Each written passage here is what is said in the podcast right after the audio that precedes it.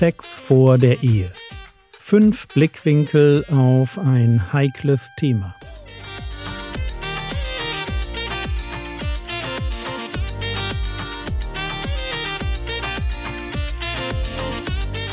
Theologie, die dich im Glauben wachsen lässt.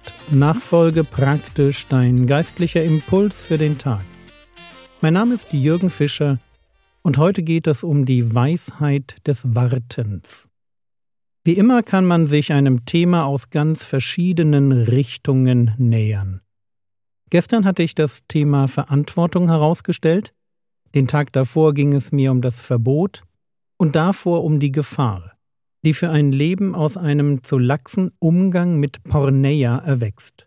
Ich denke, dass bei sorgfältiger Betrachtung der Bibel schnell klar wird, dass Sex vor der Ehe meinen Glauben gefährdet, eine Sünde ist und in den Augen Gottes die Heiligkeit der Ehe beschmutzt.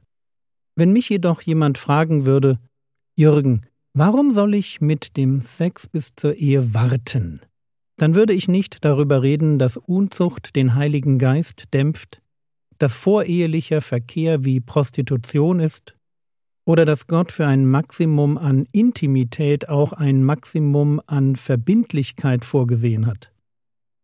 Ich würde in der Seelsorge einen ganz anderen Weg einschlagen. Und ich kann diesen Weg gehen, weil ich vor einigen Jahren das Hohe Lied studiert habe. Hohe Lied, ein Buch aus dem Alten Testament, eigentlich ein Liebeslied. Salomo und Sulamit singen über ihre Liebe. Und so sehr dieses Buch, was die Bilder angeht, Teil seiner Zeit ist. Ich würde meine Frau nicht mit einer Stute am Prachtwagen des Pharao vergleichen, und ich möchte selbst auch nicht hören, dass meine Locken wie Dattelrispen sind. Die Bilder sind exotisch fremd, aber die Begeisterung der beiden Liebenden füreinander, der Tiefgang ihrer Liebesbeziehung, der weder durch Missverständnisse noch durchs Altwerden ins Wanken gerät, das ist einfach mal nur großartig. Im Hohelied wird Romantik und Verlangen zelebriert, Bewunderung und Leidenschaft. Das Hohelied ist ein Lied. Während Salomo eine reale Person ist, kann man davon ausgehen, dass Sulamit als Charakter erfunden ist. Frage: Warum schreibt uns der Heilige Geist ein Liebeslied in die Bibel? Noch dazu eines, das in Bildern ganz unverhohlen alles, von den ersten flüchtigen Blicken über eine stürmische Hochzeitsnacht bis hin zur erfahrenen Sinnlichkeit des Alters beschreibt. Und die Antwort ist ganz einfach, weil es genau das ist, was Gott sich für Liebende wünscht. Gott ist ein Gott, der Sexualität erfunden hat und sie feiert und weit entfernt von einer Dienstgemeinschaft oder einer Zweckehe, wünscht sich der Gott, der sich Ehe ausgedacht hat, für Eheleute eine Genussgemeinschaft, die bis ins hohe Alter lustvoll einander genießt. Und indem das hohe Lied uns dieses Ziel vorstellt, konfrontiert es uns natürlich mit der Frage, wie haben die beiden das denn gemacht? Wie sind Sie in einer Ehe angekommen, in der es auch nach der Silberhochzeit noch knistert und prickelt? Was ist das Geheimnis einer solchen Ehe? Und die Antwort ist die. Dreimal im Hohelied lesen wir diese Ermahnung aus dem Mund der Sulamit. Hohelied Kapitel 2, Vers 7, aber auch Kapitel 3, Vers 5 oder 8, Vers 4. Dort heißt es, Ich beschwöre euch, Töchter Jerusalems, bei den Gazellen oder bei den Hirschkühen des Feldes, weckt nicht, stört nicht auf die Liebe, bevor es ihr selbst gefällt. So, obwohl Sulamit bei den Gazellen und Hirschkühen schwört, ist das hier kein echter Schwur. Sie benutzt lediglich die Stilistik eines Schwurs, um die Ernsthaftigkeit ihres Anliegens zu unterstreichen. Ein Anliegen, das eng mit der bildhaften Bedeutung von Gazellen und Hirschkühen zu tun hat. Beide Tiere stehen für den Genuss der ehelichen Liebe. Die Kitze der Gazelle werden im Hohelied benutzt, um die weiblichen Brüste zu beschreiben, und Sprüche 5, Vers 19 nennt die Frau der Jugend eine liebliche Hirschkuh, an deren Brüsten der Ehemann Rausch und Taumel finden soll. Wichtig.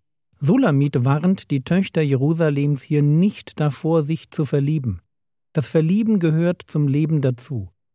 Sie spricht eine Warnung hinsichtlich der sexuellen Liebe aus. Mit meinen Worten Pass auf, dass du die Freuden der körperlichen Liebe und die damit einhergehenden Emotionen nicht unterschätzt. Spiele nicht mit dem Feuer, sonst wird es dich verbrennen. Wecke körperliche Liebe nicht auf, bevor es dafür Zeit ist. Und dieser Zeitpunkt ist im Hohelied in der Hochzeitsnacht gekommen, wenn er sie das erste Mal nackt betrachtet und ihre Enthaltsamkeit, ihre Jungfräulichkeit mit den Worten feiert Hohelied 4, Vers 12 Ein verschlossener Garten ist meine Schwester, meine Braut, ein verschlossener Born, eine versiegelte Quelle. Versteht ihr? Die Bilder? Sie ist kein Garten, in dem schon viele spazieren waren, keine Quelle, aus der schon viele getrunken haben.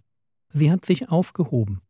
Und jetzt in der Hochzeitsnacht feiern die beiden ihre Intimität. Aber sie feiern Intimität als Höhepunkt einer Entwicklung.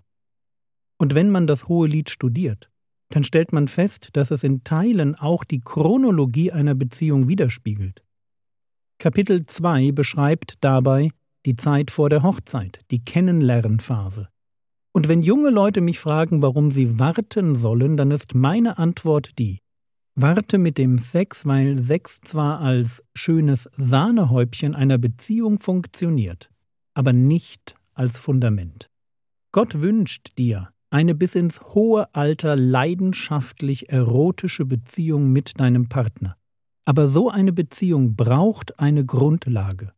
Schaffe erst die Grundlage für eine leidenschaftliche Beziehung.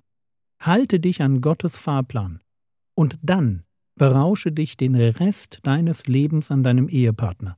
Und ganz konkret werden im Hohelied verschiedene Lernfelder beschrieben, die es als Grundlage für eine auf Jahre hinaus leidenschaftliche Beziehung zu lernen gilt. Und zwar zu lernen gilt, bevor ich die körperliche Liebe aufwecke. Versteht ihr, erst brauche ich ein Fundament und dann kann ich das Tier freilassen. Um es ganz klar zu sagen, wenn Gott sagt, warte mit dem Sex, dann will er uns unter dem Strich nichts wegnehmen, sondern er zeigt uns den Weg, wie man guten Sex und Sinnlichkeit optimiert, indem man vorher die Grundlage legt, die allein eine auf Jahrzehnte hinaus leidenschaftliche Beziehung hervorbringen kann. Was sind das für Lektionen, die ich in der Kennenlernphase lernen muss? Es gibt dazu auf Frogwords zwei Vorträge, die ich dir im Skript verlinke, hier nur ganz kurz als Teaser die Übersicht. Lerne vor dem ersten Mal, wie dein Charakter für eine Beziehung zur Gefahr werden kann.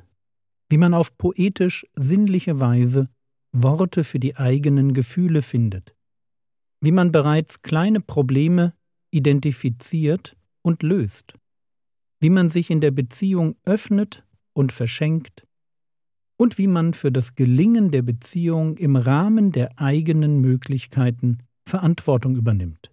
Auf diesem Fundament aus Rücksichtnahme, Romantik, Realismus, Transparenz und Verantwortungsbewusstsein kann sich kann sich eine Ehe entfalten, die Wollust bis ins hohe Alter zelebriert, weil sie sich an den Fahrplan Gottes gehalten hat. Und zu diesem Fahrplan gehört eben kein Sex vor der Ehe, weil der es den Liebenden unmöglich macht, sich auf die Lektionen zu konzentrieren, die es vor der Hochzeitsnacht zu lernen gilt.